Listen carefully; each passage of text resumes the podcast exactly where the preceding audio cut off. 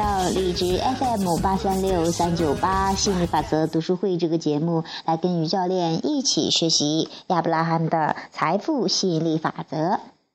今天要学习的名字叫《我的渴望》。人们之所以不愿讲述不同版本的自己，多半由于相信应该承认生活的真相。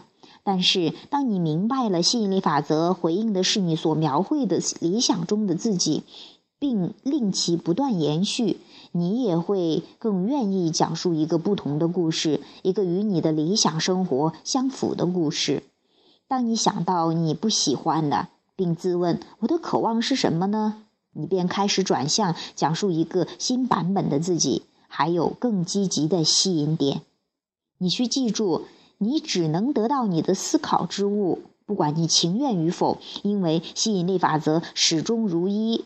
因此，你不仅在讲述你现在的生活，你也在讲述正在创造中的未来生活。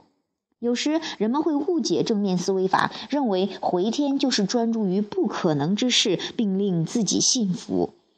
他们认为我们正在引导他们颠倒黑白，诱惑自欺欺人。但是你永远不能通过欺骗、欺骗而变得愉快，因为你的感觉由自己主宰，而它又是你选所选择的思想的产物。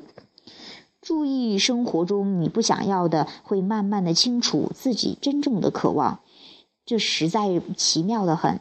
当你注意到自己的感受时，可以用正面思维法令注意力更多的集中于积极面。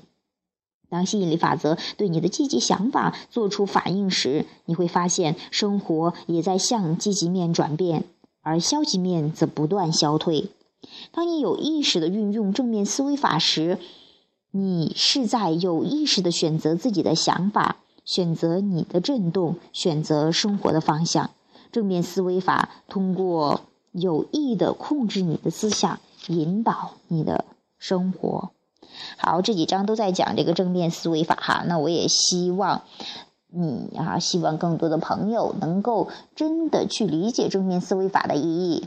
真的从不想要的经历中去确定自己的渴望，然后去讲述你的渴望，去啊，这个真正的去创造你想要的人生。